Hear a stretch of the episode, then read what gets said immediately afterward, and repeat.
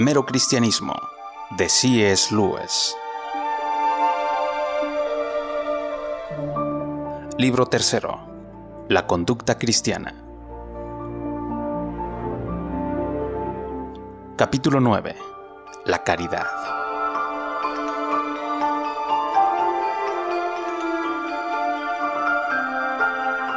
En un capítulo anterior dijimos que existen cuatro virtudes cardinales y tres virtudes teologales. Las tres teologales son la fe, la esperanza y la caridad. De la caridad ya hemos hablado en parte en el capítulo 7, pero nos concentramos en ese aspecto de la caridad que conocemos como el perdón. Ahora deseamos añadir un poco más. Primero, en cuanto al significado de la palabra caridad, ahora significa simplemente lo que acostumbramos llamar limosna, o sea, socorrer a los demás. Originalmente tenía un significado más amplio. Está claro cómo obtuvo el sentido moderno. Si uno tiene caridad, la cosa más obvia que se hace es dar limosna a los pobres. Por lo tanto, se llegó a hablar de esto como si se tratara del todo de la caridad. En la misma forma, la rima es lo más obvio en la poesía. Y es por ello que para la gente poesía quiere decir rima y nada más. Caridad significa amor en el sentido cristiano. Pero el amor en el sentido cristiano no es una emoción, no es un estado de los sentimientos, sino de la voluntad. Es ese estado de la voluntad que por naturaleza tenemos en cuanto a lo que tiene que ver con nosotros mismos y que debemos aprender a tener en cuanto a lo que tiene que ver con los demás. En el capítulo sobre el perdón señalábamos que nuestro amor para con nosotros mismos no significa que nos gustemos a nosotros mismos, significa que deseamos nuestro propio bien. De la misma manera, el amor cristiano o caridad para con nuestros prójimos es algo muy diferente del agrado o el afecto. Nos gusta o nos agrada cierta gente, pero otras no. Es muy importante que entendamos que el agrado natural no es ni pecado ni virtud. Así como tampoco es pecado ni virtud que nos agrade o desagrade una cierta comida. Es simplemente un hecho. Pero claro está que lo que hagamos con esto o es pecaminoso o es virtuoso. El agrado o el afecto natural por una persona hace que no sea más fácil ser caritativos con ella. Es por ello que naturalmente es nuestro deber vigorizar nuestros afectos, hacer que la gente nos agrade hasta donde sea posible. Tal como es nuestro deber vigorizar nuestro agrado hacia los ejercicios y la comida saludables, no porque esto sea en sí mismo la virtud de la caridad, sino que nos ayuda en su ejecución. Por otra parte, también se hace necesario que nos mantengamos muy alertas, no sea que nuestro agrado por una persona nos haga ser poco caritativos y aún injustos con ella. Aún puede haber casos donde nuestro agrado entre en conflicto con la caridad hacia la persona que nos agrada. Por ejemplo, una madre cariñosa puede verse tentada por el afecto natural a malcriar a su hijo. Esto es, complacer sus propios impulsos afectuosos a expensas de la futura felicidad verdadera de su hijo. Pero aun cuando normalmente los afectos naturales deban ser vigorizados, sería muy erróneo pensar que la forma de llegar a ser caritativo es sentarse a tratar de fabricar sentimientos de afecto. Algunas personas son frías por temperamento. Puede ser que esto sea desafortunado, pero no es más pecado que una mala digestión, y no priva a nadie de la oportunidad ni las excusas del deber de aprender la caridad. La regla para todos nosotros es perfectamente sencilla. No desperdiciemos el tiempo con la preocupación de si amamos al prójimo o no. Procedamos con él como si lo amáramos. Tan pronto como hagamos esto encontraremos uno de los grandes secretos. Cuando procedemos como si en verdad amáramos a alguien, al final llegamos a amarlo.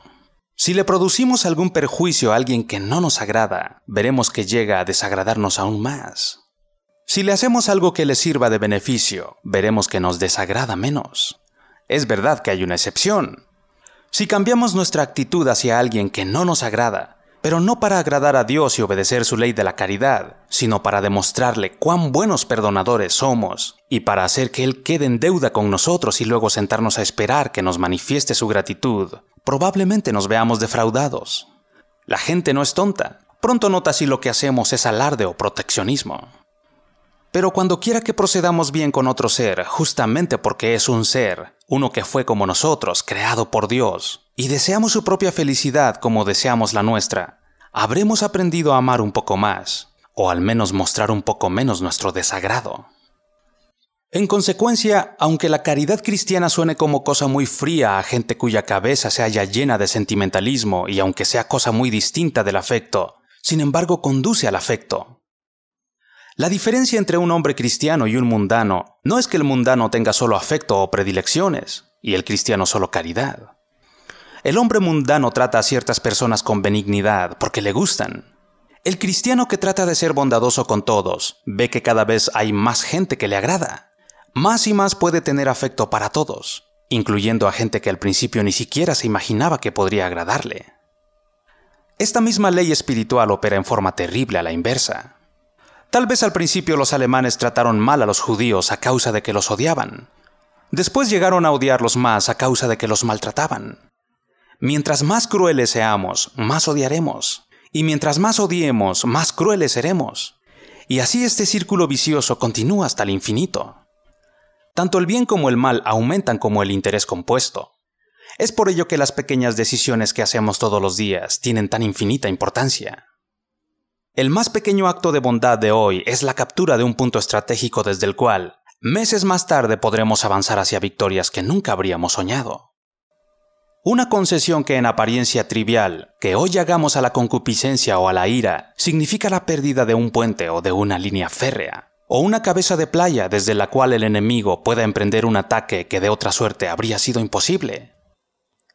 Algunos escritores emplean la palabra caridad para describir no solo el amor cristiano entre los seres humanos, sino también el amor de Dios para con el hombre y el amor del hombre para con Dios.